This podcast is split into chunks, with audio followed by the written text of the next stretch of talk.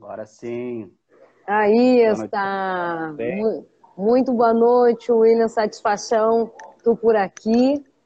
Obrigada por ter aceito esse convite aí para participar do Entrevista de Atitude em pleno domingo, mas não, não, não tinha convidado melhor, né? Até, é até em função da nossa amizade, né, de longa data, e eu sei o carinho que tu tem especial pelo Doors e pelo Jim Morrison. Bom, o William tem que vir, então, para participar dessa entrevista.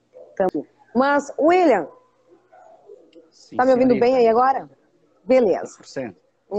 Enquanto os demais aí vão entrando aí na, na programação na live,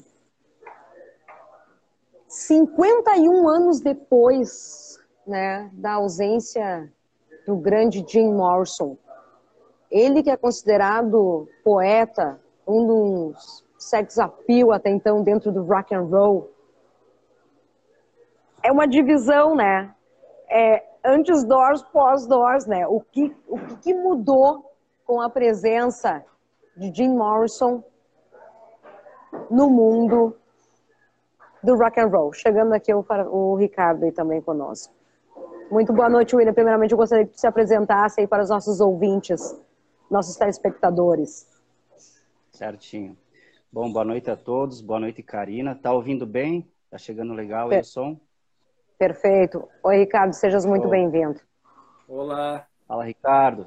Tudo Beleza, bem? Belém? Tranquilo. Me apresente, espero o pessoal entrar. Karina, tu que manda aí? Não, vai, vai dando continuidade aí, lembrando que todo esse material depois vai ser compilado aí bonitinho nas mãos do Alex Vitola lá no canal do YouTube. Então, Show. continuamos aqui. A gente só vai mandar, vão dando continuidade, eu vou mandar o convite agora aí lá para o Paulo. Tá bom. Bom, boa noite a todos que estão assistindo. Boa noite, Karina. Primeiramente, queria agradecer o convite por estar aqui, né, falando com pessoas bacanas, Ricardo, Paulo, Karina, a todos que estão ouvindo. Meu nome é William Leorato, sou de Antônio Prado, Rio Grande do Sul. Eu sou músico já há 20 anos, sou diretor e professor da Núcleo Escola de Música, que é a minha escola de música aqui de Antônio Prado, sou professor de bateria também já há 14. E desde os 13 conheci The Doors e de lá para cá virei fã assíduo da banda. Hoje nem tanto, né? A gente vai passando o tempo, vai deixando algumas coisas de lado, mas eu eu posso dizer que eu vivi muito o The Doors na minha vida. E e depois eu vou falar né, do decorrer da entrevista que eu me tornei uma espécie de pesquisador do The Doors. Fui ver e buscar as informações do lado B Jim Morrison, ver se era isso mesmo que, que a mídia rotulou ele, como as pessoas imaginam que, que fosse. Então, depois mais eu vou estar falando sobre isso também, Karina. Muito bem. Ricardo Farfisa, músico, aí de Porto Alegre, tem uma história muito bacana aí para dividir aí conosco. Sejam muito bem-vindos aí à programação do Entrevistas de Atitude dessa noite de domingo. Obrigado aí pelo convite, né? Então, para quem não sabe, eu sou Ricardo Farfisa, eu sou tecladista, né? Eu não sei se eu sou ainda o tecladista da Backdoors, né? Mas vamos dizer que eu eu acho que ainda sou. É, eu estive é, à frente da banda nos teclados da Backdoors por mais de 25 anos, né? É uma das bandas mais antigas de The Doors que tem no planeta. Né? Sriracha é a, é a mais antiga. Então, acho uhum. que ah, só tem a agradecer o convite, ainda mais aprender hoje com esses dois feras, né? O William e o Paulo, que são estudiosos loucamente, com 400 livros. A gente fez um, um grupo lá, meu Deus, tem muita muita história para contar. Eu vou tentar falar a minha experiência com Doors, o que, que eu conheci durante todos esses anos com os fãs que vinham me abordar né, nos shows. E vamos tentar fazer um, um apanhado geral da, da, das, por trás das portas, né? Que escondem as coisas do Jim Morrison, né? Estamos aí para conversar. Genial, inclusive, esse nome escolhido aí para dar aí a, essa, essa junção ao nosso bate-papo. A gente está tá tentando conexão aqui com o Paulo diretamente de Alagoas, ele que é vocalista, então, da banda Jimbo, aí um, um projeto muito bacana tem lá para cima. Gente, é aquela história, né? A gente acha que o rock and roll é muito cultuado, em especial aqui no Rio Grande do Sul. E quando a gente se depara com uma situação como o Paulo tá lá em Alagoas e, pô, há mais de 10 anos aí fazendo tributo ao Morrison, a gente fica até um pouco assim assustado, né? Porque a gente não tem nem noção do que, que se passa em termos de rock and roll lá para cima. A gente fica muito aqui, né? é, cultuando assim nessa bolinha que é no máximo Rio Grande do Sul, Santa Catarina e Paraná. A gente não tem nem ideia do que está acontecendo lá para cima, né? O que, que vocês me não. dizem, gurizes? Eu posso discordar disso porque eu toquei, né? Eu fazia hum. os shows no Brasil inteiro. Uhum. Cara, e tem lugares que é alucinante, que dá, assim, ó, não posso dizer que, como é que é que, que é mais que o Rio Grande do Sul ou menos, mas uhum. tem lugares que é fervoroso, assim. A gente tocava é, em Brasília, né, em Goiânia. Nossa, a cultuação. Doors é uma, é uma religião, que nem como a gente estava falando no grupo fechado. E a uhum. galera é pirada, velho. É, e a gente acha que não, e inclusive, se eu não me engano, também lá por Rondônia também, sabe? Tem uns lugares que, que a gente não imagina que a galera é muito fã, sabe? Uhum. Manaus também, sabe? Eu tenho amigos que são de Manaus, a Priscila, que é uma fã assídua de Doors, ela viajava para ver nossos shows. Então, Caramba! Ela, Legal. Sim, ela, ela e agora ela está morando aqui em Canoas, se não me engano.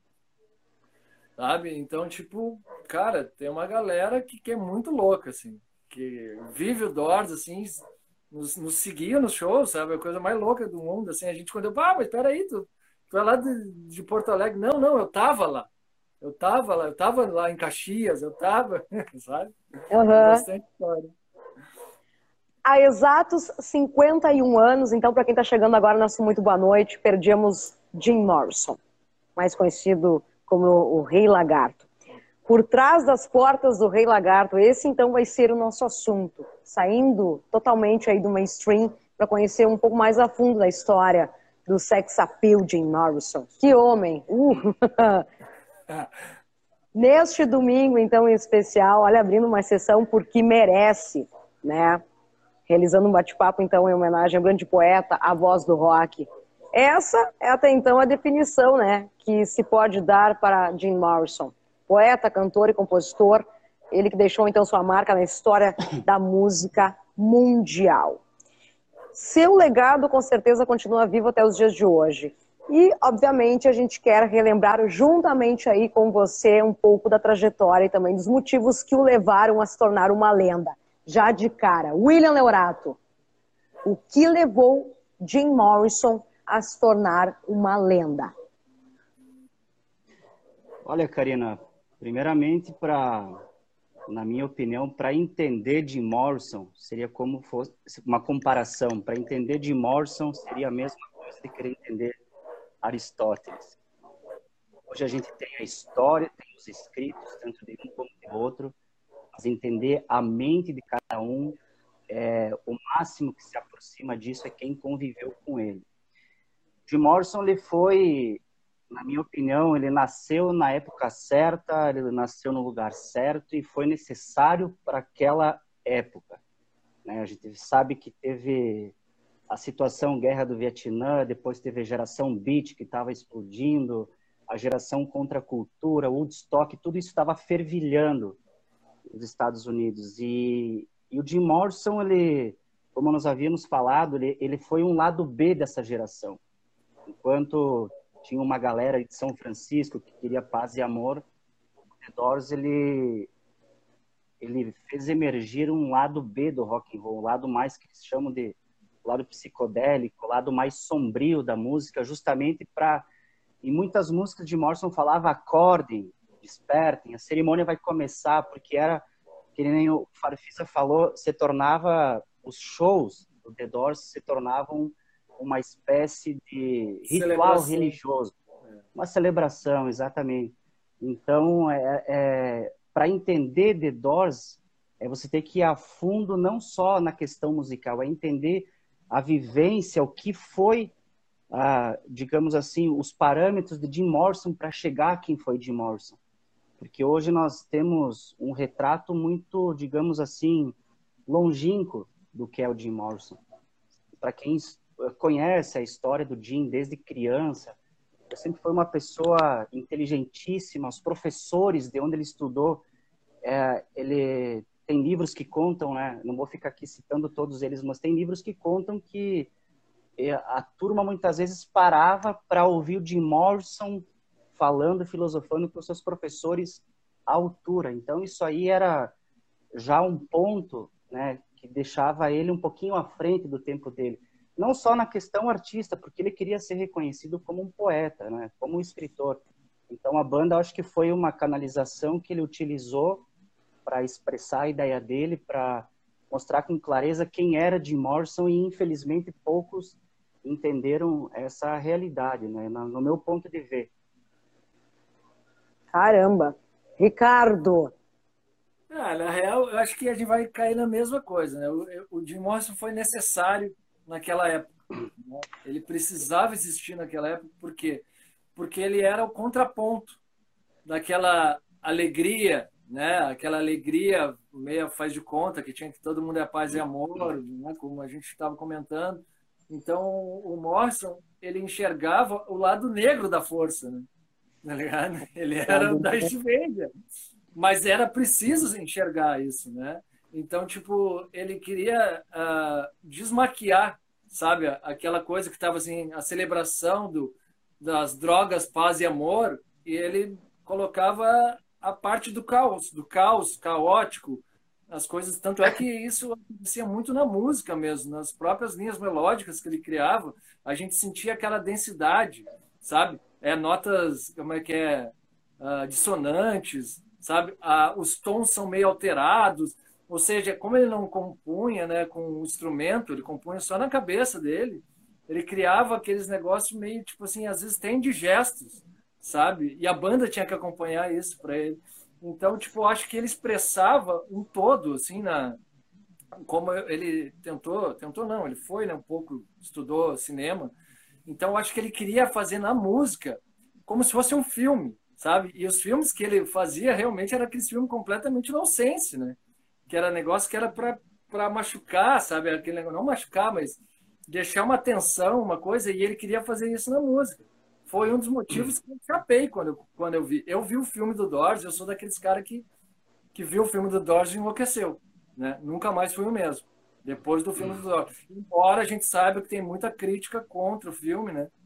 Uh, que não diz a realidade total, assim, tem muitas pinceladas que às vezes são exageros, outras coisas que visa, vi, uh, olharam só para um lado dele. Mas aquilo lá foi o que me chamou a atenção sabe? Eu adorei aquela loucura, aquela coisa, aquela transgressão toda dele, sabe? E eu acho que o Doors e, e o Morrison, acho que o, resumo é transgressor da época, assim. É isso. Entendi. Ah, uma coisa é, é fato, né? Por, até então, vocês, antes de se mergulharem né, no mundo de The Doors, estavam ouvindo outras coisas, né? A gente pode estar alguns nomes da época, daquele mainstream mesmo, da década de 60, até chegar na musicalidade de Jim Morrison e o The Doors. O que, o, o, que, que acontece com os fãs? A gente está tentando contato aqui com o Paulo, tá? Eu acho que está tendo problemas aí em questão de, da, da net lá, a gente está tendo contato, tá? Só para avisar aí os amigos aí do Paulo que a gente está tentando restabelecer aí o contato com o Paulo. Ó, Vamos ver se agora ele, ele chega aí, o Paulo. Tomara, tomara, que ele entre, porque ele sabe muito, cara. Ele vai, é, é uma enciclopédia. Com certeza. o Paulo aqui é a fonte da informação, né? Na real, a gente só vai dar os pitacos, né? Eu vim para aprender com vocês. Ô, Ricardo, Eu... sabe... ah, essa história que você falou da questão do, do Jim Morrison querer romper, né? É, qual é a palavra que você usou mesmo? Depende, cara, eu falo muito. Transgredir, né? Transgredir, você é, falou transgredir. É, transgredir, é. Tá. Eu acho que... Pode, pode concluir. Não, não. Concluir. Não, tu perguntou. Ah, sabe que, assim, ó, é, essa questão do Jim Morrison de expor essas danças, essa sensualidade dele no palco, eu descobri que ele foi assistir quando eles estavam em Nova York. Todo mundo acha que conhece The Doors, sabe da, da, do episódio de Miami, 69, que ele foi preso, banido, uh, The Doors banido da rádio, das rádios, uh, shows cancelados, enfim, né? E como ele já estava meio saco cheio, assim, com essa imagem que ele mesmo já tinha criado, e não era aquilo que ele queria os fãs entendessem, a imagem dele, uh, ele foi assistir um show quando eles estavam em Nova York, tocaram no Dines, ele foi assistir um, um, espetáculo que é um grupo teatral que se chama The Living Theater, ou The Living Theater, tá? que ele é um grupo, assim, totalmente explorador da parte uh, psicológica profunda da mente, assim, a, a, a, parte teatral não tem nada daquela a, caricatura em si do artista, é uma coisa meio selvagem, é deixar expor o mais profundo do seu ser dentro uh, uh, de, uma, de uma peça em cima de um palco. E, e, essa equipe, essa, esse grupo de Living Theater, de Living Theater, até a pronúncia agora bem correta, uh, chocou Jim Morrison, porque ele estava vendo e nessa, nessa peça que ele foi assistir, os atores, os artistas, eles, eles tiveram uma hora da, da, da cena que houve um enforcamento lá, claro, né, depois do decorrer da cena, houve um enforcamento e os, os artistas eles foram uh, interagir com a plateia. Só que para expressar essa dor que eles estavam sentindo sobre aquela cena desse enforcamento, eles tiraram a roupa, ficaram nus, pelados, e foram interagir com a plateia, mas é legal que é, ele diz assim no livro que esses shows eles não tinham fala. Tinha que entender é como se fosse o cinema mudo antigamente, só que era no teatro. Era a expressão era por gritos, era a expressão era por sabe, a fúria, e, e os, os, espectadores tinham que entender o que estava acontecendo. E, e, até tem um livro do, do, do Frank Luciano, que ele diz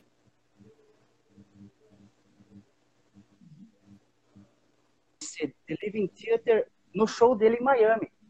Então, a história dele querer mostrar os órgãos genitais para a plateia, ficar pelado, veio dessa história dessa peça teatral que ele foi assistir, que aquilo impactou, ele queria colocar aquilo no palco justamente para quebrar, como você falou, transgredir toda aquela coisa de show. Ele não queria simplesmente fazer mais um show, por isso que ele, uh, quem sabe da história no decorrer do, do, desse show de Miami, ele interrompia, estava já fora, né? Ele, ele, parava, mandava a banda parar, discursava, ele queria incitar a galera a, a ser uma selvageria, mostre quem você é, você veio aqui para fazer o quê? Veio um simples show, a gente está aqui para se amar, enfim, toda aquela história que todo mundo conhece. Então, essas ideias que as pessoas ah, veem de Morrison como sendo é, ele mesmo, tem uma influência, tem um, um, lado B da história, que até depois o Paulo pode ah, falar muito melhor do que eu, mas que ajuda-nos a entender quem era Jim Morrison, o porquê dos seus atos, o que, que ele estava querendo passar a mídia, galera. A mídia é cruel às vezes, né? Olha só todo esse contexto que tu acabou de passar para a gente, olha de como realmente, de fato é. E às vezes a mídia deturpa a informação. Sim. É lamentável, para te ver que são coisas não são de hoje, são ainda lá da década de 60, né? É lamentável. Fala, Ricardo, querido. Não, na real, o que, que é, é, é? A gente entende essa, essa loucura dele, né? Uh, então, na, na, minha concepção, eu acho que ele criou, ele anda como um canal, né? Me corrige se eu estiver errado. Mas eu Certinho. acho que está cortando né, um pouco a. Ele ele criou a banda como um canal e depois ele não, ele, tipo assim, ele criou o próprio monstro e não conseguiu domar o monstro que ele criou. Exato. Né? Porque tipo, Exato. ele viu assim, como é que eu faço para chamar atenção? Pô, o cara era boa pinta, né? Era bonitão, assim, cantava pra caramba, só que ele virou tipo um, um, um produto, né? Na real. Produto, e exato. uma hora ele encheu o saco disso, cara. Ele se encheu porque aquele negócio, a galera não estava mais interessada no que ele tinha para dizer. Estava interessada no, no, no corpo dele, na cara dele, tá ligado? Mas o que ele tinha dentro, as angústias dele, era segundo plano, né? Então, tipo, uh, eu acho que eu acho que se refletia muito das coisas quando ele era novo, né? O Paulo pode falar muito, tomara que ele consiga entrar. Ah, a gente está tentando, a gente está tentando né, estabelecer porque, esse contato é, aí com ele. Porque o Paulo tem muita informação que é muito relevante né, da, da, da, da, da infância dele, das coisas. E ele falou um pouco para a gente, a gente pode dar uma pincelada. Então, tem coisas que aconteceram, relatos, que é o que dá o porquê dele ter esse. É, como é que é? Esse não comodismo com as coisas, né? Ele era, ele era irado com a vida, na real. Ele, ele queria e ele tinha que usar. Ele usou a banda como um canal né? Era um canal, era para mostrar as coisas, porque ele tentou o negócio da, de fazer. Outra coisa, me corrija se eu estiver errado. Tentou o negócio do cinema, mas a galera não estava preparada para entender a loucura dele. Né? Tanto é que eles tiravam o sarro dele. Tomara que isso no, no, no filme esteja certo. Eu acho que tá, não sei. Mas eu acho que ele sentia isso um pouco aqui no negócio. Porra, eu quero tentar expressar uma parada, mas as pessoas não estão preparadas para isso. Então ele viu na música uma forma de, de tentar expressar, porque sabe, porra, música não tem muito o que fazer a não ser ouvir, né? Então eu acho que ele tentou ir para esse lado, assim. É. Para quem está chegando agora aqui no Instagram, então, entrevistas de atitude de Ricardo Farfisa, músico, tecladista, House Band, Backdoors, depois ele vai falar um pouco mais aí, tudo que está acontecendo na sua vida, William Leurato, diretamente aqui de Antônio Prado, professor há mais de 20 anos, tem um projeto muito legal na Escola Núcleo, aqui na cidade de Antônio Prado. Depois a gente vai fazer o um merchan geral aqui. E eu hoje estou fazendo, então, a entrevista diretamente aqui do restaurante Clube União. Lá, lá, dá um salve aí. Não tá lá fazendo contabilidade, não tá, não tá nem aí. Olha aqui, ó, é o início sensacional então de uma jovem banda californiana liderada então por um dos maiores poetas de todos os tempos e que se tornou então cultuado como Jim Morrison. Hoje a gente está aqui então para celebrar os 51 anos, sim, do Rei Lagarto. Filho de uma mãe almirante Durão e de um, de um, de um pai, melhor dizendo, né? De um, de um almirante Durão e de uma mãe ultra religiosa, tá? A música não foi a primeira opção e nem a segunda.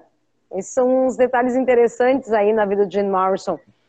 Jim Morrison era simplesmente aí um poeta rebelde, talentoso e que se formou em cinema, veja bem, e que na faculdade então conheceu então seu grande parceiro de banda, Raymond Zarek, e que aí por diante vieram a formar então o Doors. O Raymond Zarek, pelo que eu pesquisei aqui, não curtiu muito o filme que foi lançado, então, sobre a vida do cara lá em 91. Vocês...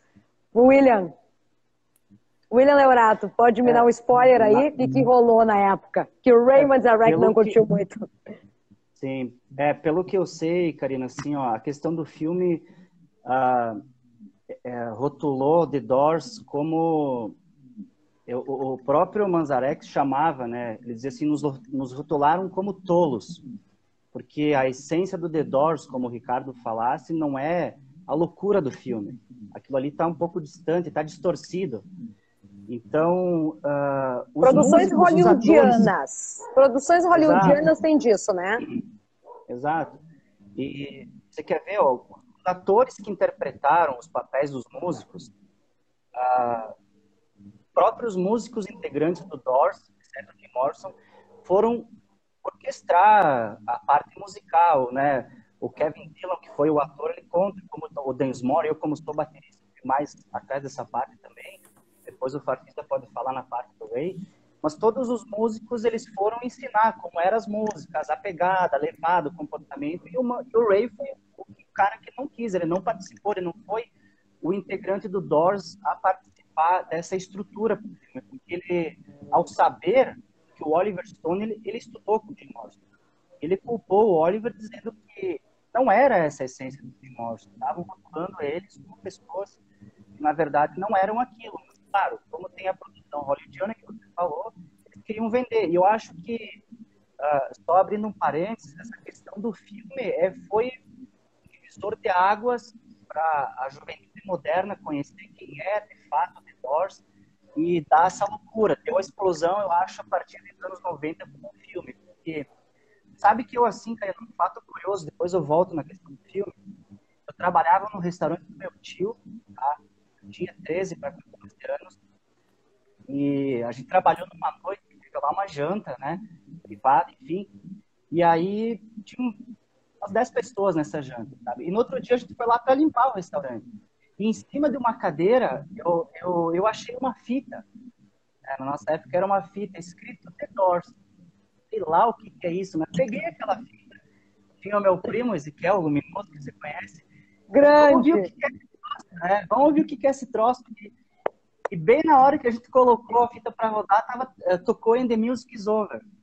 E sabe quando tu tá assim, tu, tu ouve aquilo ali e a música não parava, tá acostumado, dois, três minutos, aquilo lá não parava, era... e aquilo ali fiquei, fiquei chocado, assim, que é isso? É uma banda, eu pensei, sei lá o que é aquilo ali. Eu guardei aquela fita para mim. E depois eu descobri que o, o, o, Gustavo, que é o irmão do João Paulo, meu vizinho, ele trabalhava numa loja onde naquela época estava começando a surgir a Sky, tu pedia o filme para assistir. E ele pediu o filme do Doors e gravou numa, numa, numa, numa de, de, de, cassete, né? E aí o João Paulo disse, ó, tem um filme legal para nós assistir junto. Pensa uma sexta-feira à noite quando nós assistimos aquele filme. Eu fiquei assim, sabe? Daí eu comecei a fita que eu encontrei naquele dia, mais o filme. Cara, eu tenho que descobrir mais essa banda. Então, voltando agora nessa questão do filme, eu entendi que o Thor era aquilo que se mostrava no filme. Eu acho que existe muita identificação das pessoas, porque as pessoas que têm esse lado B, mais nebuloso, mais melancólico, enxergam no Jim Morrison, no The Doors, aquilo que talvez eles estavam procurando expressar e que não tinham encontrado até então. Uhum. Então, eu creio que essa imagem do filme ela foi mais midiática para taxar Jim Morrison como um mito do que mostrar verdadeiramente quem era a banda e quem era o próprio James Douglas Morrison. Né? Bom, se me Muito permite bem. a parte. Não, só um pouquinho aí, Ricardo. Eu preciso fazer o meu, meu merchan aqui rapidinho. Hoje, diretamente, então, do restaurante Clube União. Olha, para quem pede uma pizza hoje, grande, tamanho grande, está levando, então, uma Coca-Cola de brinde essa promoção é válida para todos os domingos. E quem estiver nos assistindo aqui, então, liga 3293-2898, fala com o senhor Lala e ganha 10% de desconto, além de tudo. Tá aqui, ó. Olha que layout bonito aqui. Além de tudo isso, a gente, a gente sai na parceria, então, na Casinha de Varanda, pousada Casinha de Varanda, onde a sua viagem acontece. Veja bem, Casinha de Varanda, onde a sua viagem acontece, sob o som de The Doors, né? Em Tuiuti, interior de Bento Gonçalves. Estamos assistindo aí da Giacometti, Vini Cainelli, forte abraço também. Na parceria da Inove Celulares, H2 Físio, Alessandro Brave. Amanhã retornamos às atividades de Kingbox. Ainda bem. Aí, Alessandro, forte abraço. Imobiliária Marim, Juarez Marim, forte abraço em toda a turma. Ricardo Farfisa, por favor. Agora, então assim, ó, vamos pegar o link do filme. Cara, se não fosse o filme, eu não ia ser tarado por Doors como eu sou. Não ia tocar numa banda de The Doors como eu toquei durante 25 anos. Simplesmente tá. pelo fato que eu não era do rock. Eu não era do rock. Eu vou falar, eles detestam, a banda detestava quando eu falava assim, Ricardo, não pode falar essa história. Eu era pagodeiro. Eu era pagodeiro. Tá? Eu, eu meus colegas no, na, na aula tocavam pagode. Eu só tinha um amigo um amigo que tocava rock no colégio inteiro. E esse cara tocava violão. Uh, ele era meio a cara do John Lennon, assim, ele é falecido. Mas foi por ele, cara, que ele chegou numa fitinha.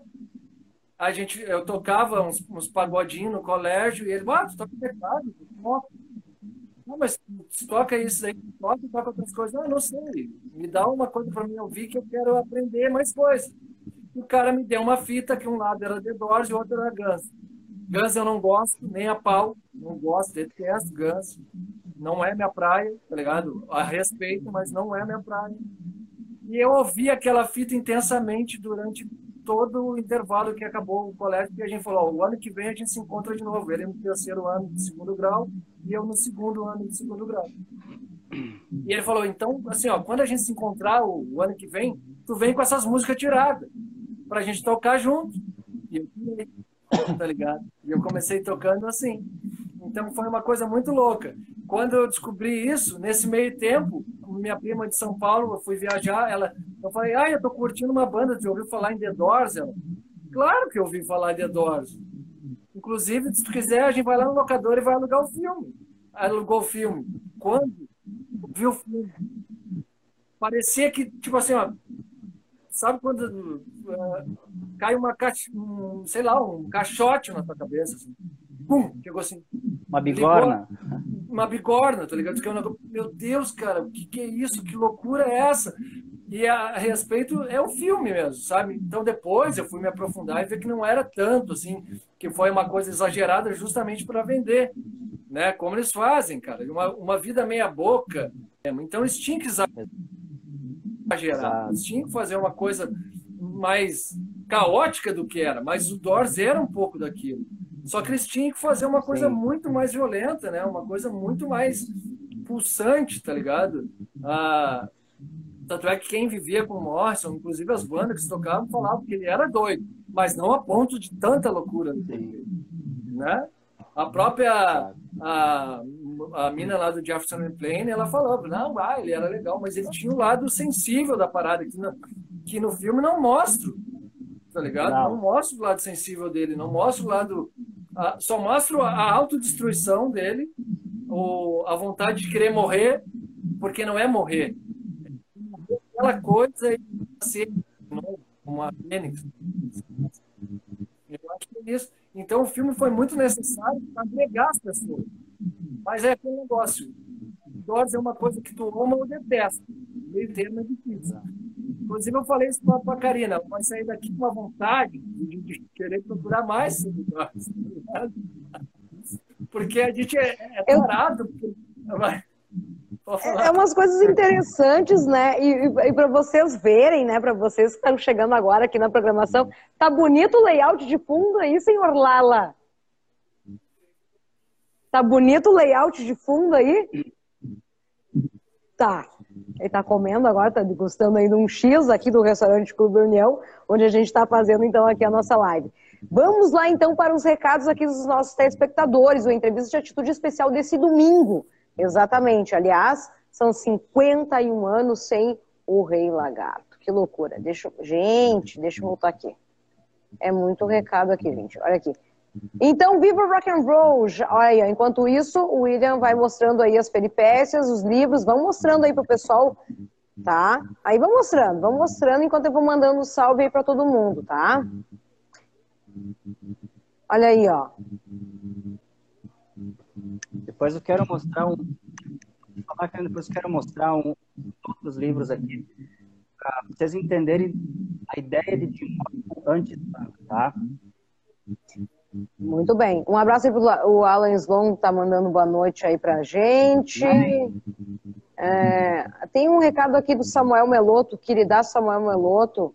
Aqui, ó. Antes disso, o Marcos De Carli comentou aqui. Jim apresentava uma overdose de personalidade. Ok, a gente sabe que a gente teve. Só deixa eu voltar. Estão me ouvindo bem aí?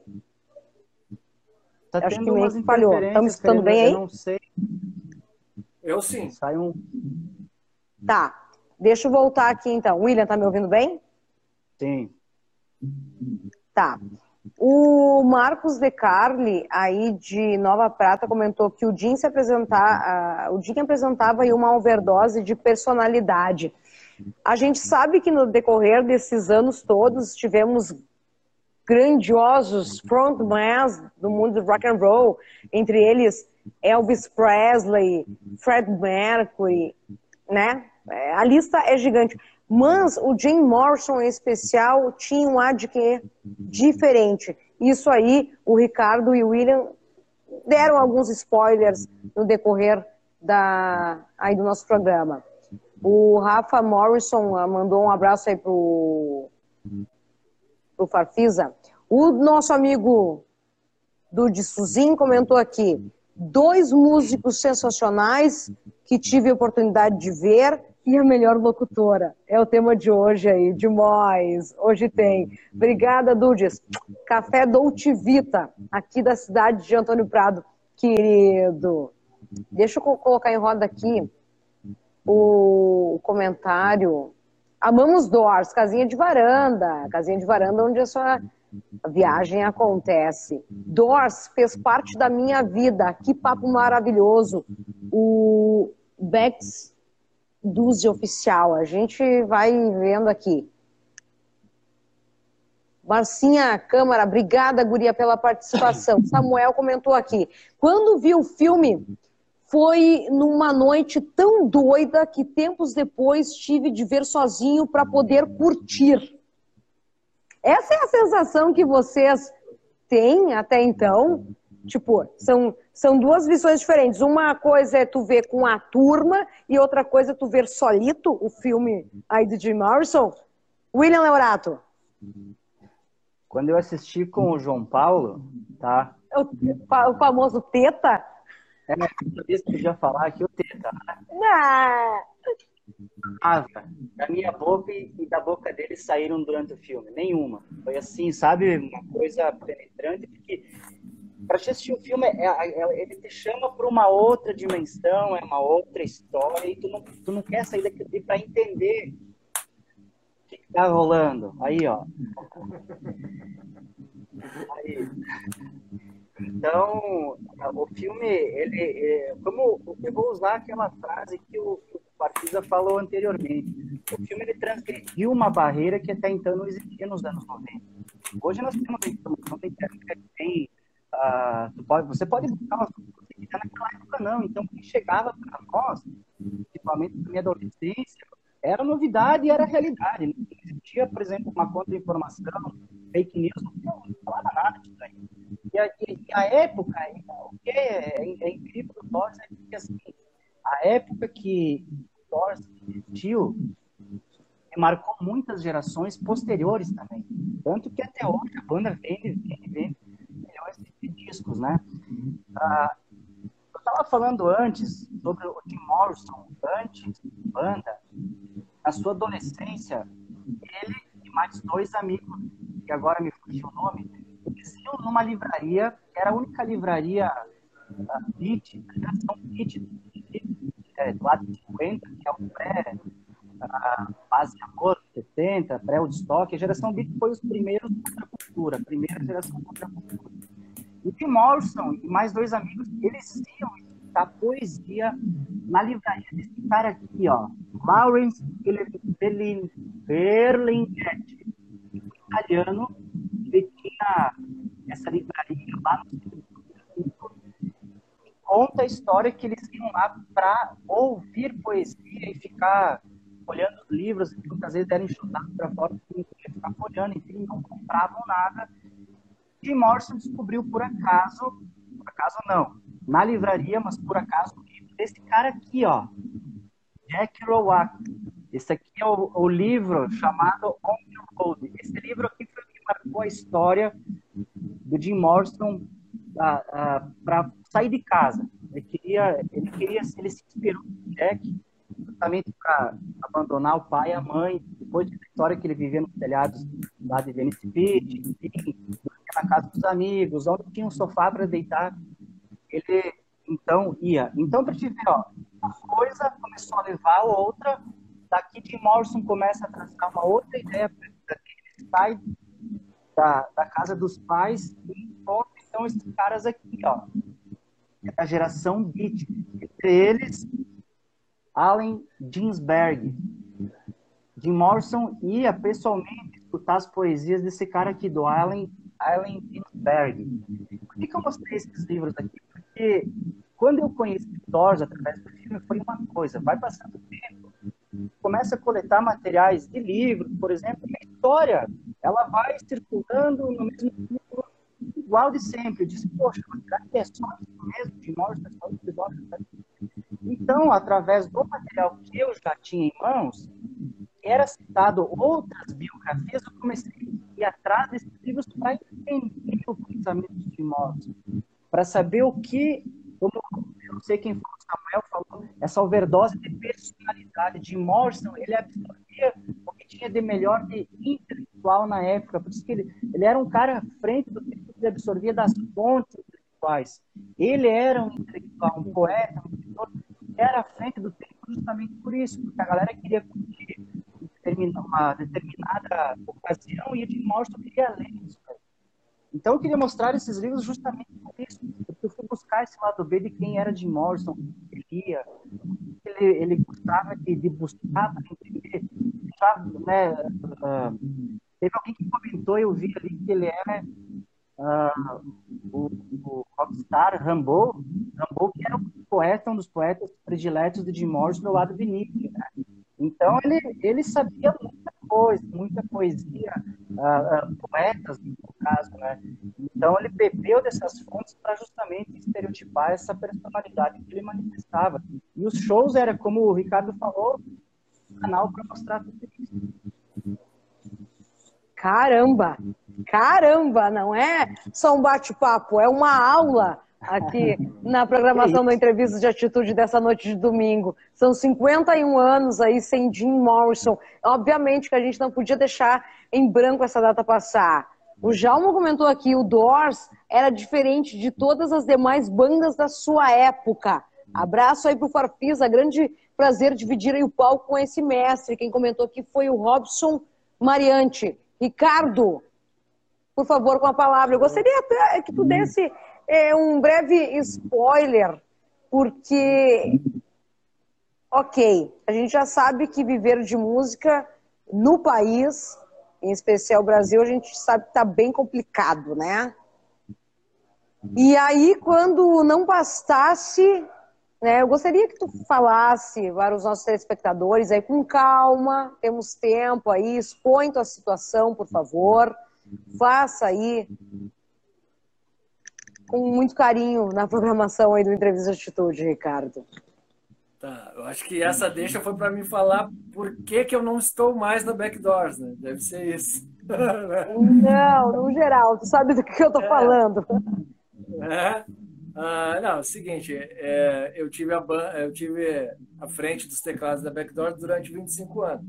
Mas em 2017 eu fui diagnosticado, é, eu comecei a sentir umas, uma, uns efeitos uh, na minha mão, na minha mão esquerda, onde eu fazia os contrabaixos, né? Quem foi no show sabia que eu fazia assim como o Mazarek. Uh, e começou a me atrapalhar em 2019 uma doença chamada de disfonia focal, uma doença neurológica, que ela, ela causa movimentos involuntários. Né? Tive que me afastar de todos todos. Uma banda. Eu tive que largar todas as quatro, cinco bandas que estava na época, até 2019, para me buscar meu tratamento. Né? E desde então, do diagnóstico, eu venho tentando, né? É, me curar. Eu não sei se tem cura, real, essa doença ela não tem uma cura certa, é uma cura que pode ter para alguns casos, mas é um, é um método. Tem outras curas que são para outros. E eu venho tentando. Eu venho tentando fazer o tratamento possível. Já tentei a fármacos, né, remédio, já tentei a, a toxina botulínica, já tentei pumba, simpatia, eu já tentei. Ah, eu posso, até a luva, uma luva que eu, que eu consegui por intermédio do maestro, do Carlos Martins. Inclusive, ele tem uma doença aqui. Então, eu tentei muita coisa, mas nada, nada adiantou. Ultimamente, eu estou tentando um tratamento que se chama uh, estimulação magnética transcraniana. Eu tive uma bobina na minha cabeça, dando um choque, para ver se minha mão começa a respeitar. Um dia para eu vou pegar, eu vou, não é adianta, pego nada, fica para controle. Então, tipo, uma xícara, eu viro tudo na minha mão. Por exemplo, se eu pegar um celular aqui, atender com a mão esquerda, ela vai batendo na minha cabeça, assim, vai empurrando. Então, é uma coisa que eu não tenho é que é, é, controle. Né?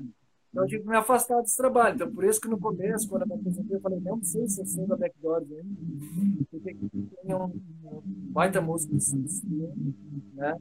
E ele mesmo, entrou, eu fiz questão de procurar ele. Eu falei, cara, ele toca. William, desculpa, tivemos aí um pequenos, um pequeno blackout aí na, na, na transmissão, tudo certo. Tranquilo. Eu falei pro Ricardo, Só... travou, travou a tua imagem, disse, agora, Ricardo, vamos tocar nós a entrevista, vamos, vamos fazer o quê? Aí caiu tudo. Mas é, mas é claro, mas é claro, vocês que têm aí esse domínio para continuarem o bate-papo. Aliás, quem entende ainda o assunto, pô, eu tô aqui como aprendiz na, na noite de hoje, né? Abrindo aí esse espaço tão, tão especial num domingo. São 51 anos, então, da ausência de Jane Morrison. Só deixa eu fazer o convite novamente para o Ricardo, que estava falando, então, da sua situação da saúde. A gente está aí para ajudar, então, o cara uma possível vaquinha, aquela coisa toda, né? Ele estava explicando aí pra gente. E a gente está tentando, então, restabelecer desde o início né, o contato aí com o Paulo, diretamente de Alagoas, né? Que por enquanto não deu ainda certo. Ricardo, perdão. Voltei, eu voltei. Voltamos. Tá, mas e o Paulo? Cadê o Paulo? O Paulo tem que vir. Pois é. Então, cara, a gente está aí nessa constante, nessa luta aí, né, da conexão aí, não está rolando. Ricardo, então, ah. para finalizar, de que forma o Entrevista de Atitude, o William com a Escola Núcleo e também aí os nossos telespectadores podem ajudar aí a tua pessoa? Ah, cara, eu estou numa campanha, né? Campanha daí para conhecer mais da, da minha história com essa doença é, sacana que eu tô, eu tenho a minha página, que é uma mão para o Farfisa, né? É bem simples, uma mão para o Farfisa, não é um mamão, né, de mamão, é uma mão, uma mão para o Farfisa, né? Daí tem uma vaquinha online, tem, tem os canais para poder, daí tem os Pix, essas coisas, mas daí outra hora, não sei se tu passa. Não, porque... agora, agora, por favor. Se ah, quiseres é comentar arroba... aí na nossa live e deixar o teu, teu contato, fica à vontade, Ricardo. É, se quem puder ajudar para mim continuar o tratamento, que na real, vou ser bem sincero, eu estou desistindo desse tratamento porque está difícil a grana. Né? É uma grana muito alta para músico trabalhando. Imagina para um músico que não está trabalhando, tá ligado? Então eu tive bastante ajuda, mas tá muito difícil. Tá muito difícil. Eu estou tentando de tudo, mas é, eu estava recorrente, assim, estava conseguindo fazer duas sessões por, por semana, aí virou uma sessão, daí agora está sendo de 15 em 15 dias, mas de 15 em 15 dias, vou ser bem sincero, não está adiantando.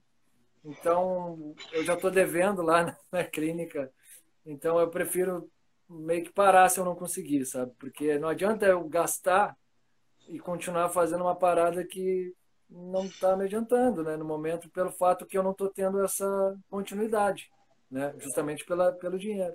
Né? Então, Ricardo, então, de qualquer... Ajudar, Ricardo, isso... de qualquer forma, por favor, tu comenta aqui, deixa aí teus dados aqui na, nos comentários da nossa, da nossa live. Vou botar, vou botar, vamos ver se eu... O pessoal da, da Casinha de Varanda, um dos nossos apoiadores aí do Entrevista de Atitude, está pedindo e a gente passa adiante também aí para os demais telespectadores.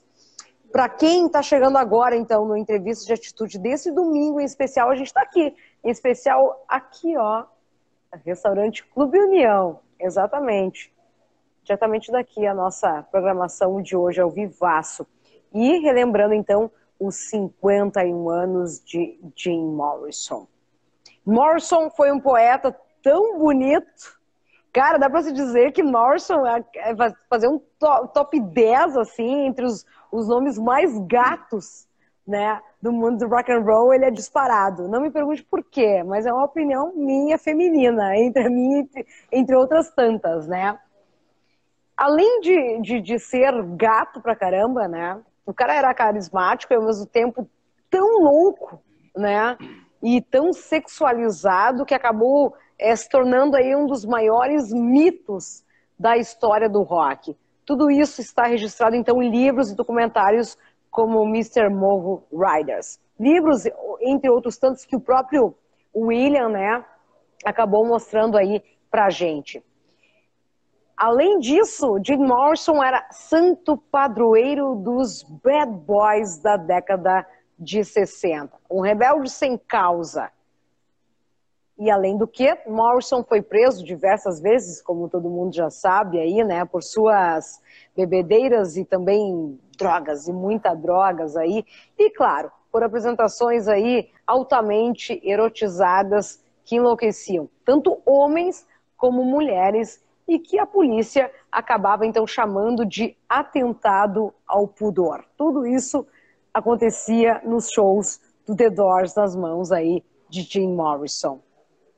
A gente falou também no decorrer desse bate-papo que em 91 o Oliver Stone lançou então um filme com a história breve, né, e também muito turbulenta, né, com o Val Kilmer no papel principal aí no papel de Morrison, né, vivendo o alto sacerdote aí dos excessos da alvorada do rock. E como a gente falou no início, né, o filme fez sucesso, mas não na visão do colega da banda aí, do senhor Raymond Zarek. Entre brigas, prisões e escândalos, a banda acabou então, depois de nove discos lançados aí, Morrison se mudou para Paris, onde faleceu então, dentro daquela saga dos 27, né, junto com outros tantos nomes da ala dos 27, né, a maldição dos 27, né, como a gente diria, que até hoje é uma causa que a gente não sabe, né, se foi de overdose, se não foi. Qual é a tua opinião em relação a isso, William Leorato? Depois, nove discos lançados, qual foi, qual é teu disco preferido indo para as considerações finais, disco preferido, música preferida. É difícil, né? É difícil.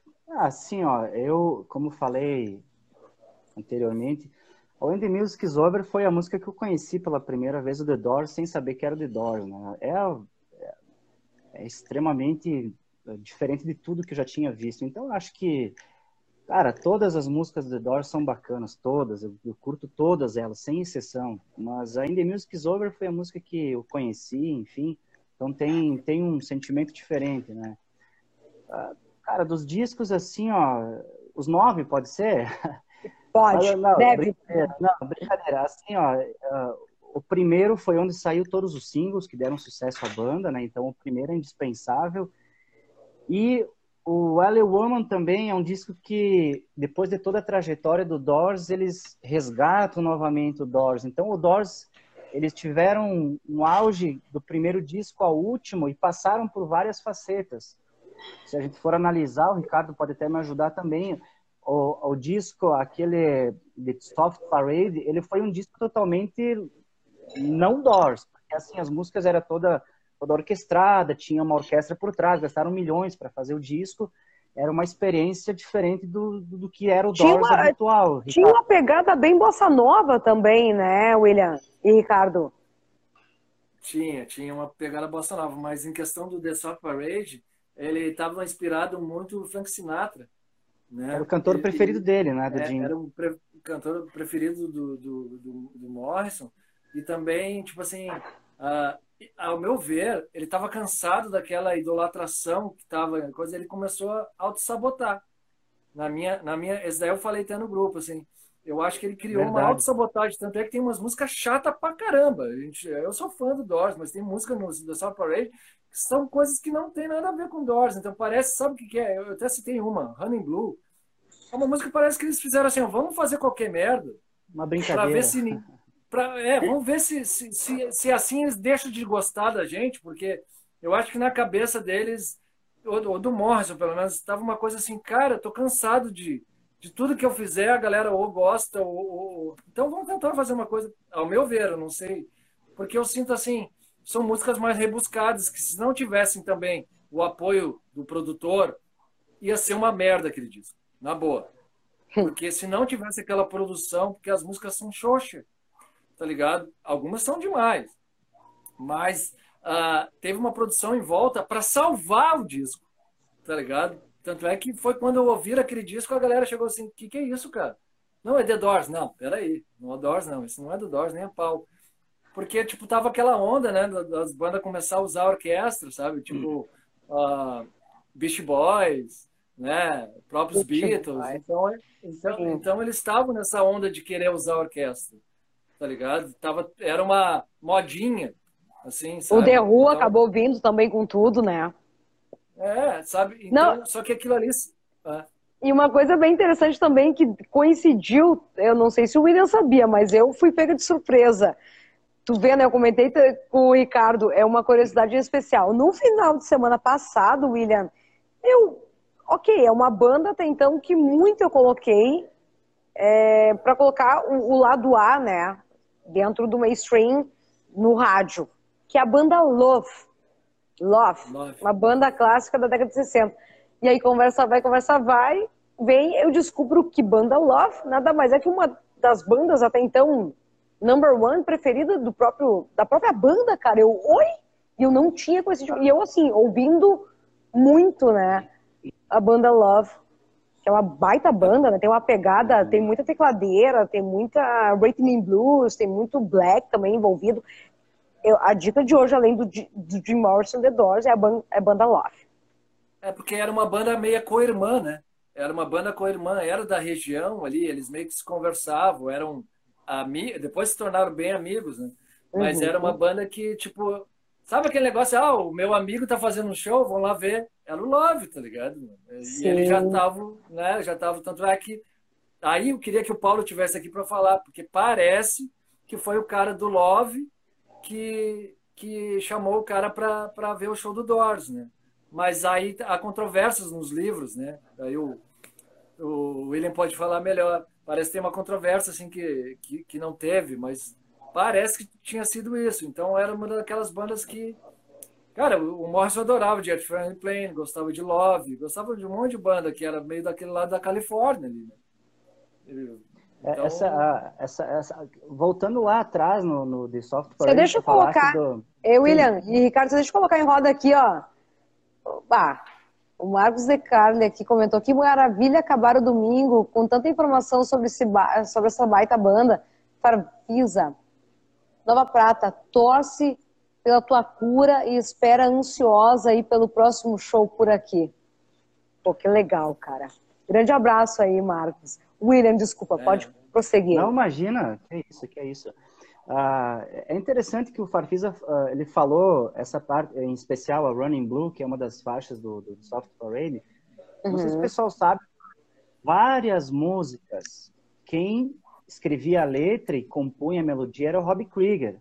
O Sim. Robbie Krieger, ele compôs muitas das músicas, tanto que Light My Fire não é do Jim, é do Robbie Krieger. Justo. É, é, então, depois, é, essa parte falou, Ricardo, é importante o pessoal saber, porque assim, ó, de, uh, Morrison, ele dizia abertamente que o The Doors era um por todos e todos por um, e de Morrison ele deixava em aberto as ideias para a banda interagir, tanto na parte na parte de estrutura, e o The Soft Parade foi uma ideia dos músicos, o Jim não estava muito afim de expressar esse tipo de, de música para pro, os seus fãs.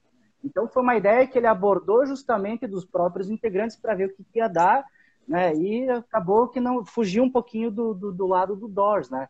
Então é, é, é, interessante saber que o Jim Morrison nessa fase do The Soft Parade que é 69 indo para 70, ele já estava uhum.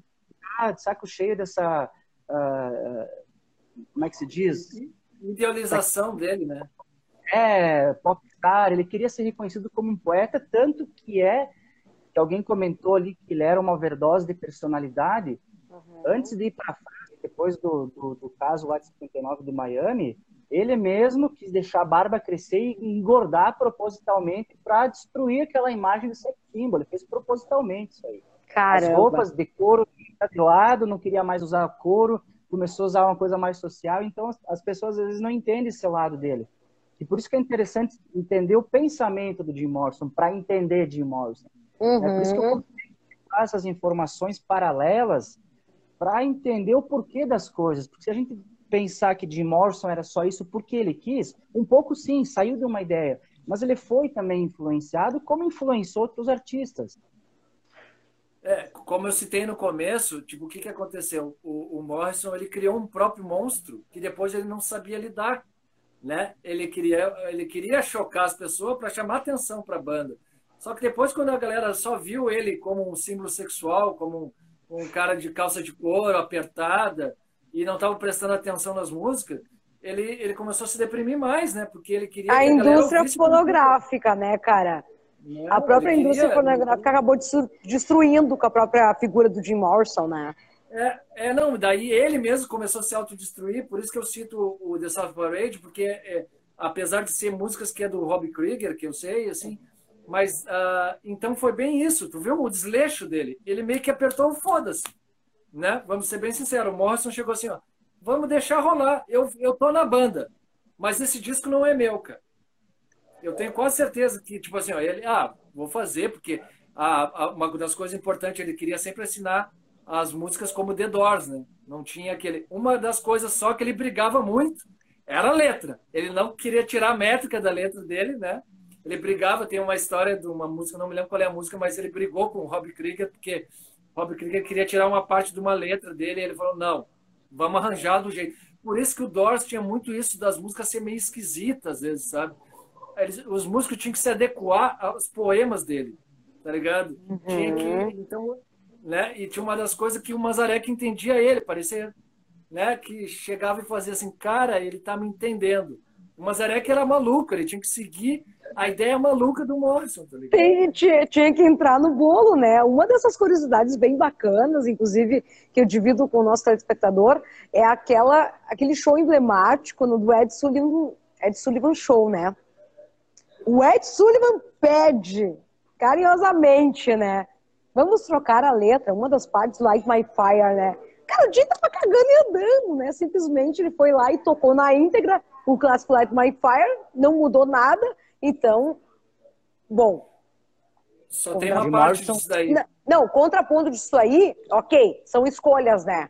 Entre manter a rebeldia e manter a própria personalidade e nunca mais voltar para o maior programa televisivo dos Estados Unidos, entendeu? Que era o The Ed Sullivan Show o, o Jim Morrison estava cagando e andando, e eu vou tocar mesmo a minha letra, que é propriamente dito na íntegra, original. Mas, mas isso parece que é mais uh, uh, focado no filme. Parece que na vida real, não, ele não fez aquele negócio de propósito, sabe? Parece que ele estava nervoso com a uhum. parada do negócio e esqueceu. Se eu não me engano, é isso. Me corrija se eu estou errado. Da, é. da, da história que eu da sei, o Ed real. Sullivan conversa com o Jim Morrison não, não. e pede, pede para que ele mude uma da. O mude, mude, não tire, mude uma das letras, é. em especial Like My é. Fire.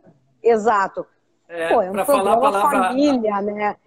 É, para falar a palavra alto, né? Que era chapado, então eu não podia falar. Uhum. Só que parece assim, ó, o que, o que eu li, porque eu não li nada, mas o que eu conheço, assim, de, de pesquisa, assim, de ouvir falar, é que aconteceu o quê?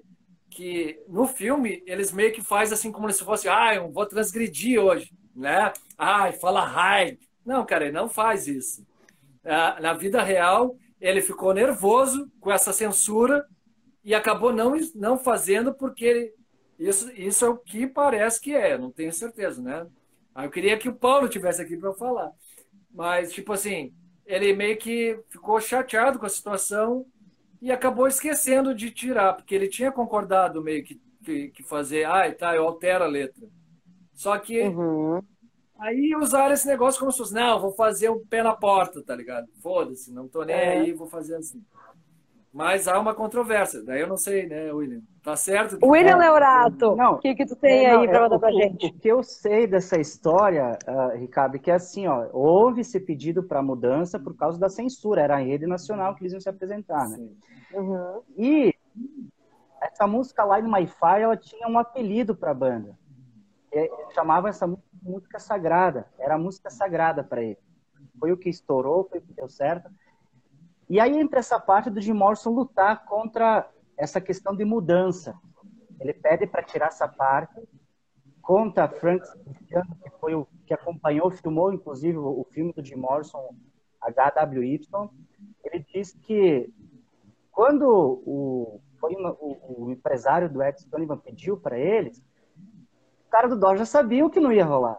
Só que eles perguntam no camarim: e aí, Jim, ele, ele não falou nada, ele só deu uma risada. E os caras sabiam que ele não ia mudar.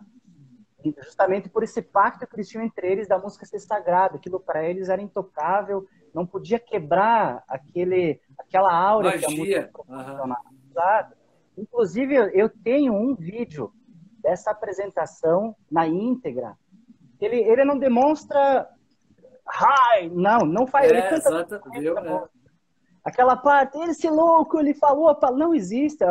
Tocou, tocou, acabou. O Alho disse, ó, obrigado, nunca mais vocês aparecem aqui. Meu, foi simples. É, é. Aí entra a mídia que potencializa, ah, eu sou fora, sou transgressor da lei, ódio contra todo tipo de autoridade. Quem não sabe a que autoridade de Morrison tinha ódio, vai se rebelar contra a polícia, contra tudo que é certo, mas não é. A ódio a todo tipo de autoridade que Jim Morrison falava era contra o sistema o próprio sistema do mundo. Ele queria expressar algo que era verdadeiro, mas a, o sistema midiático queria encapsular isso numa forma rentável. Essa é a verdade. É.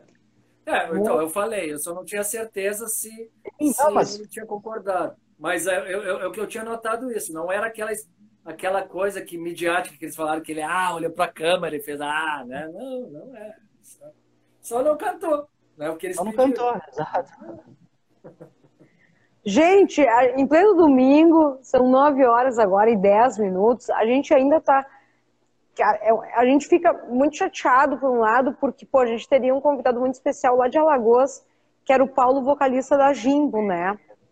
E eu não sei o que aconteceu, ele não conseguiu realmente conectar aqui, entrar em, em no nosso bate-papo. Então a gente pede desculpa aí aos nossos telespectadores, os amigos aí do Paulo. A gente está toda vez tentando reconexão aí com ele, mas enquanto isso a gente está aqui dando uh, os serviços e as homenagens devidas aos 51 anos de Jim Morrison, na presença William Leurato, da Escola Núcleo, aqui da cidade de Antônio Prado. Fala um pouquinho aí do teu projeto, inclusive, aí para quem está nos assistindo, e quer colocar aí a criançada, ou até mesmo, né, um veterano quer voltar a pegar um instrumento e resolver voltar a tocar, e quem sabe um teclado e Light by Fire, né? Não, assim, eu tenho a escola já aqui em Antônio Prado, 14 anos, se chama Núcleo Escola de Música. Eu sou o diretor, fundador da escola, sou professor de bateria também. Trabalho com musicalização infantil de crianças de um ano até sete anos, com a musicalização infantil. E a ideia justamente é, como eu fui músico, passei minha adolescência, é, forma, eu queria formar uma banda, queria cair na estrada, sucesso. Aquele sonho de adolescente, e o The Doors era a fonte que emanava para inspirar não desistir. O uhum. Ricardo também sabe que não é fácil tu achar as pessoas certas. As pessoas dizem, não, banda é quem joga bolinha de gude na mesma rua, se reúne. Não, não, é isso aí já é uma história é, é, a magia de formar uma banda. Tem, quando tu quer formar uma banda, tem que encontrar as pessoas certas, né? Então, depois de um tempo que começou a meio que decair essa história de uh, ter banda, ainda mais aqui a cidade pequena, fica complicado, não tem como sustentar para tocar uma vez por mês, então vira uma coisa meio que hobby. E eu pensei sempre desde cedo que eu vou viver de música, algum dia eu vou viver de música, não importa como. E quando eu vi que não tinha mais o lado para a banda, eu toquei uma banda que deu, deu bastante certo, que era Carpe Diem, em 2001. Gravamos CDs, tocamos né, é, bastante no Rio Grande do Sul, mas não deu certo. Então eu, eu pensei, vou fazer uma escola de baterias, na verdade, o inicial era para ser feito. E foi que eu conheci as pessoas certas, daí não para fazer a banda, mas para darem aula junto comigo. Então eu tenho espaço tenho, nós somos em sete professores hoje que, que atuam aí na escola, o, cursos de bateria, violão, guitarra, baixo, acordeon, musicalização infantil e também técnica vocal. Então, o pessoal que quiser tocar algum instrumento que é daqui ou da região, fica a dica. Que legal. O telefone para contato aí, William, por favor.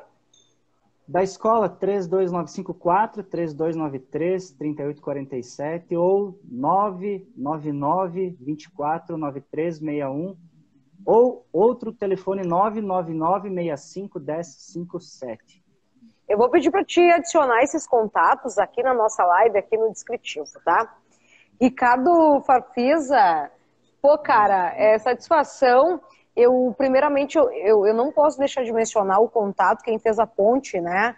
Nesse meio tempo, do Grani no grande Dani, né? Dani Bertoni, meu amigo o de Dani Facebook. Ber... Nosso amigo de Facebook. O Dani entrou em contato comigo, disse, Karina é assim, assim, tal. Eu só disse assim para ele, vou entrar em contato. Enfim, de qualquer forma a gente vai fazer uma mão, né? A gente vai divulgar isso aí. E tá aí hoje, então, esse bate-papo. Mais uma vez, eu fico triste também que o Paulo não conseguiu realmente entrar aí conosco no bate-papo, mas a gente vai voltar a dar continuidade, porque é muita coisa. Olha quanta coisa interessante saindo do mainstream, né? Do que a mídia propriamente dita costuma colocar, né? E quer que a gente acredite, né? Mas aqui tem dois especialistas, William Leurato, Ricardo Parfisa, sim, senhor, sim, senhores, falando a vida como ela é em relação à vida de Jim Morrison. São 51 anos sem o Rei Lagarto. E, aliás, Hoje, diretamente aqui do restaurante Clube União, a gente está fazendo então nossa entrevista, o entrevista de atitude. A gente tinha que colocar em roda aí essa homenagem ao Jane Morrison. Só fazendo uma parte, tipo assim, o Paulo sabe muito, cara. É, é, é, obrigatório, nem que faça uma live sozinha, só com ele. Exato. Tá eu vou assistir. Paulo... É, eu vou, eu vou interagir ali, vou ficar porque, cara, ele sabe muita coisa, ele tem muito livro, ele tem muita informação, ele conversa com muita gente, sabe? Então inclusive, é uma pena que não rolou. De é lá, é? ele tem não, inclusive ele tem contato com o pessoal da Califórnia, de lá mesmo. É, com o pessoal da Califórnia, sabe? Ele enriquecer, assim, se a, a galera tá gostando do que a gente está trovando aqui, imagina com a bagagem do Paulo, tá ligado? Que, que, nossa, mas, ó, fica, fica a dica, a gente tem que fazer um outro. Eu não preciso nem estar, eu só quero ver. Tá ligado? Não, vocês vão estar sim. Gente, é o seguinte. Uh, novamente, eu peço que vocês coloquem então os seus dados aí para divulgação aqui no nosso canal. William, da Escola Núcleo, por favor, coloca seus telefones aí de contato. Ricardo, faça seus contatos. Realmente a gente está aí para realmente fazer essa ação solidária e te ajudar para que tu saia dessa e que em breve, amanhã mesmo, tu volte a tocar, não só, independente se for a Roadhouse Band ou a Backdoors, em qualquer é, projeto, que eu é sei assim, que tu ama música aí, que tu é. retorne aí aos palcos. Eu só vou falar assim, tipo assim, a Backdoors, eu, eu, tu imagina, a Backdoors, eu tive uma época que eu toquei nas duas, mas a Backdoors foi a banda que, que eu fiquei mais de 20 anos só na Backdoors, sabe? É uhum. certo. Então, tipo assim, a Backdoors é, é, é, a minha banda principal, era a banda que me dava o, o meu ganha-pão, né? Então eu viajava o Brasil inteiro, né? Eu tive outras bandas, mas a Backdoors sempre foi uma central. Mas hoje eu não posso deixar de agradecer duas bandas, fora as bandas que estão aceitando nessa minha limitação que eu tô. Quando eu falo limitação, a mão já dobra. Né? Ah, então eu tenho que agradecer muito pelo carinho que eu estou recebendo, tá ligado? da B612, que é uma banda autoral, banda psicodélica, que me, a, me abraçou com, ó, me dando uma força, você não tem noção a força, não só psicológica, mas dando um suporte para poder ir nos ensaios, sabe? E aceitando a minha limitação.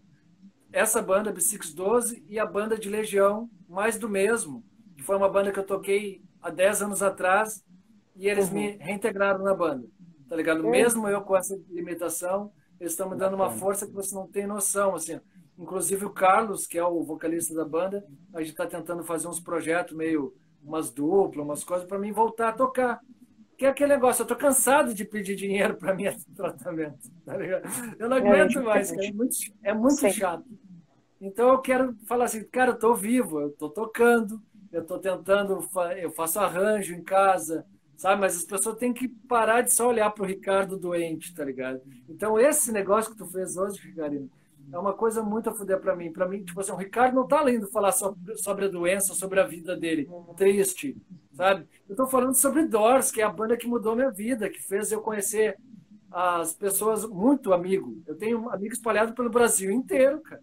Sim. Eu, tenho, eu, eu, costumo falar assim, ó, eu posso posar em vários lugares, em cidades do Brasil inteiro. É só eu chegar, ô, oh, cara, tô precisando pouso. Eu tenho, cara. Por quê? Por causa do Doors, velho. Por causa da Backdoors, tá ligado? Aquele negócio do cara chegar e sair do show e tomar trago com a galera, ir pra casa das pessoas.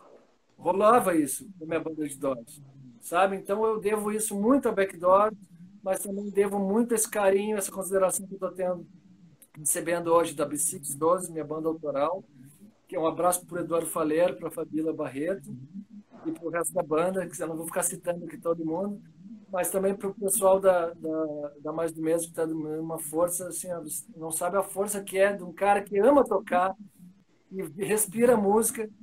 E eu digo assim, eu estou tentando respirar de novo. Agradeço e vocês aí que estão me aguentando aí. e mandar um beijo pro Dani Bertoni também, né? Porra, cara, ele chegou assim, Dani, ah, vou te indicar. Beijo, Dani.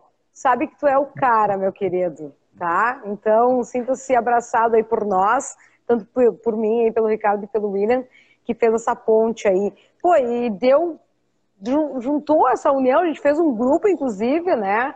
E, pô, eu, eu sinto mais uma vez, né, que o Paulo não conseguiu aí entrar no nosso bate-papo, mas eu prometo para vocês que a gente vai agilizar uma, uma entrevista somente com o Paulo para ele destrinchar tanta informação que o cara tem tá, em relação a Jim Morrison e ao The Doors. É, é muita informação, vocês não têm ideia. Eu é dividir... muita curiosidade. É, é muita, muita curiosidade que ele tem, assim, sabe? Umas coisas muito. É Falando nisso, ele comentou algo no nosso grupo aí que eu não sabia, que ele disse que quando o Doors eles se apresentaram no London Fog, que foi a primeira boate que eles se apresentaram antes do Whisky a Gogô, a Pamela, quando chegou lá pela primeira vez para ver o Doors, quem era para ter ficado com ela era o Morrow, o Batera. Ele queria ter essa química aí, só que o Jim Morrison daí chegou na parada e não sei o que aconteceu lá, enfim, ficou com ela e por isso que, diz ele, segundo o Paulo, criou essa rixa entre os dois, porque até o Paulo comentou... Tudo por causa esse... de uma mulher, cara! É, dizem, né?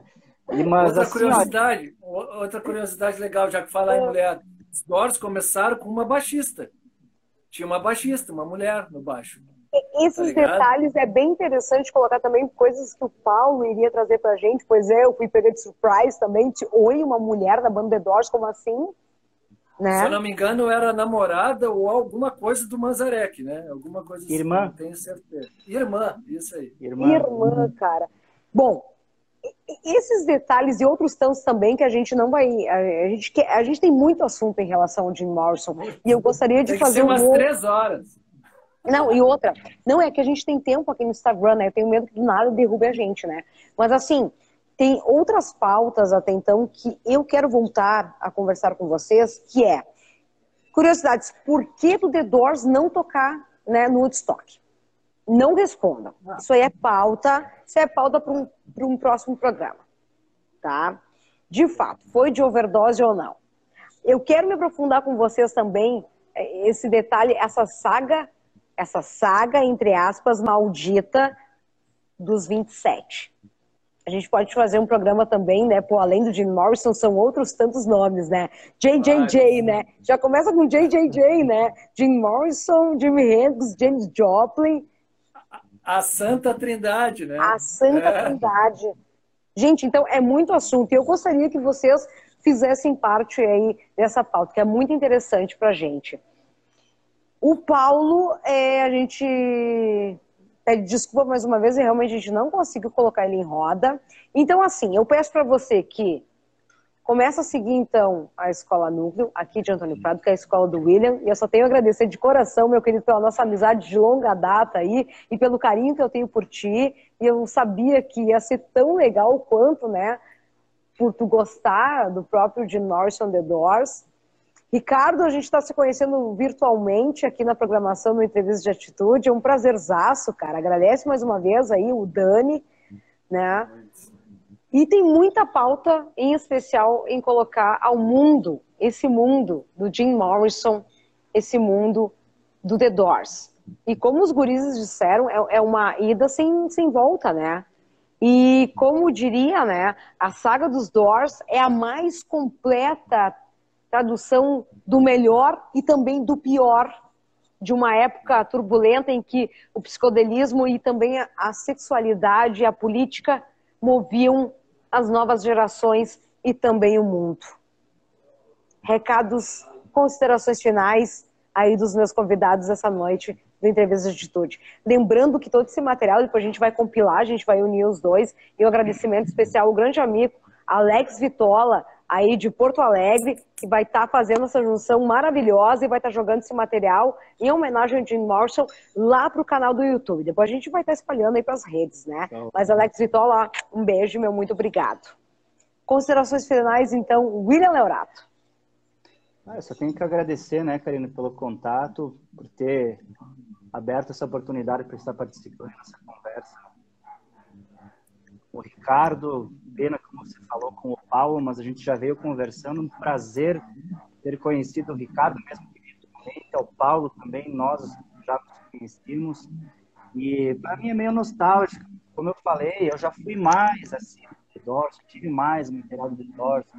Eu já ouvi mais, fui mais atrás do Dorso. Hoje, né, vai passando tempo, vai deixando meio algumas coisas de lado e tendo outras prioridades. Mas eu só tenho que agradecer por essa oportunidade, agradecer o Ricardo, ao Paulo, mais uma vez, Karina e a todos que nos assistiram hoje a entrevista, a atitude. Ah, que beleza, meu querido Ricardo. Muito obrigado aí por ter aceito esse convite aí, ter falado dessa tua grande paixão, que é o Doors. Também aproveitar, né? Depois comenta novamente aí os dados para a gente te ajudar nessa vaquinha aí, com certeza. A gente, além de divulgar muita informação sobre o mundo da música, a gente está aí também para ajudar o próximo. Esse é o intuito, então, aqui do Entrevista de Atitude. Ah, então, só para agradecer mesmo, tipo, essa baita. Porque, assim, para mim, eu, eu, quando eu fui convidado, eu falei assim, cara, eu não vou nem falar. Quando eu vi que era o Paulo que ia falar, eu falei, cara, eu só vou ouvir. Eu não vou abrir a boca, eu só vou pincelar. Aí, como aconteceu esse negócio, hoje eu falei pra caramba que, que eu também, também não pago imposto para falar. Eu adoro falar, tá ligado? Eu sou um papagaio, assim. Que, tipo, quem, quem acompanhava o show sabia que eu saía do palco. No começo, antes de tocar, eu era uma pessoa, depois do show, eu era uma matraca, tá ligado? Eu fazia amizade é. que nem água. Assim. Então, só tenho a agradecer a paciência comigo, assim, de aguentar que eu, eu, eu, sou muito porra louca de falando, assim, né? Às vezes eu falo palavrão. Assim, e, então, tipo, assim, eu só tenho a agradecer e, e, tipo, por aprender tanta coisa. Tipo, é que eu tô aprendendo desde o dia que a gente entrou no grupo. Então, tipo assim, hoje eu ia aprender mais. Eu acho que a aula que eu ia ter com o Paulo e que eu tô tendo com o William, assim, uh, vai protelar um pouco, mas vai ter uma hora que a gente vai conseguir, porque ele já tá. vinha com umas outras paradas que a gente, cara, meu Deus, o que, que é isso? Tá ligado? Então é só agradecer, velho, tipo, essa oportunidade. De qualquer forma, de, de qualquer forma, a gente deseja aí, pô, um, um obrigado em especial pro Paulo, né? É um tributo, né, ao Jim Morrison, uma banda, a banda Jimbo, lá de Alagoas. E eu quero aproveitar também o agradecimento. Gente, deixa eu fazer um merchan aqui ao restaurante Clube União. Minha vez chegou. Com licença. Qual foi, qual foi a pedido da vez dessa noite aí? Frango com catupiry. Coisa que tu só encontra aqui no restaurante Clube União 3293 2898. Ai, desculpa, né, gente? Olha aqui, ó. Tá aqui, ó, gente. Quando é que a gente vai marcar a próxima, hein? Tem alguma data em especial? Tirando dezembro, tem alguma data em especial nesse meio tempo que a gente possa voltar para falar de, de Morrison ou The Doors? Ó. Karina, uma sugestão, ó. Ah. deixar passar muito tempo, a coisa esfria. O legal já se, para mim, domingo que vem, se você quiser, ó, com o Paulo, daí eu vou ficar só ouvindo aqui, bem de quietinho, para aprender mais. Porque esse segundo capítulo, na minha opinião, tá? Se deixar protelar demais, a coisa esfria, não pega a primeira, primeira ida, sabe? Então, na minha opinião, Eu acho também. É. Eu concordo, não. eu acho que tu podia, como é uma coisa diferente, tu disse que não tinha feito domingo ainda, né? É, não, não tinha, para mim é uma novidade. E eu, então, eu, faz eu uma adoro... só com o Paulo. Eu adoro porque eu tenho amigos muito loucos e adoram, né? Aceitam as ideias que eu dou. eu preciso mandar um abraço para Minas. Fábio Neves, da Tríade Harmônica, lá de Minas. Grande gaitista, está nos acompanhando aqui na nossa live. Ó, um beijo aí, querido. Tivemos recentemente o Carrancas Blues Festival lá em Minas Gerais. Tivemos, inclusive, o Ricardo Bica de Caxias do Sul representando o Rio Grande do Sul, juntamente com o Walter Mato de São Paulo e o Fábio Neves. Aí, ó, comentou aí, ó. Aí, ó. Claro que não esqueci de vocês, num festival fabuloso de blues aí em Minas Gerais. Tinha que mencionar isso aí. Gurizes, eu acho que, de momento, eu acho que foi um grande grande bate-papo. Eu só tenho a agradecer, então, mais uma vez ao Lala aí que me cedeu o espaço, hoje diretamente aqui do restaurante Clube União, dando agradecimento mais uma vez à casinha de varanda, interior de Vento Gonçalves, na cidade de Tuiuti, onde a sua viagem acontece. Eu quero fazer, eu quero fazer isso, de, tipo, ir pra casinha, né, e lá juntamente com a Dai Giacometti, o Vini Cainelli, ó, e a Rádio Bustru também, ó, o Davi Arcari aqui também comentando aqui com a gente, ó. É verdade, a Rádio do Stream. Ir lá pra casinha de varanda e colocar o som The Doors pra sentir a magia. Porque lá é outro, é, é outro departamento, gurizes. Lá é, vocês não têm noção. Também agradecimento, então, aí Nove Celulares, H2 Físio, ao Alessandro Brave. Gente, tá chegando, tá chegando minha comida aqui. Obrigada, Pri. Deixa eu mostrar pra vocês. Olha aqui, ó. Morram de inveja. Essa é a pizza, diretamente do restaurante Clube União. Ai, obrigada. Tem teleentrega? Tem teleentrega? Tem teleentrega, 3293-2898. E quem estiver assistindo então a nossa live aqui tem 10% de desconto. E quem pede pizza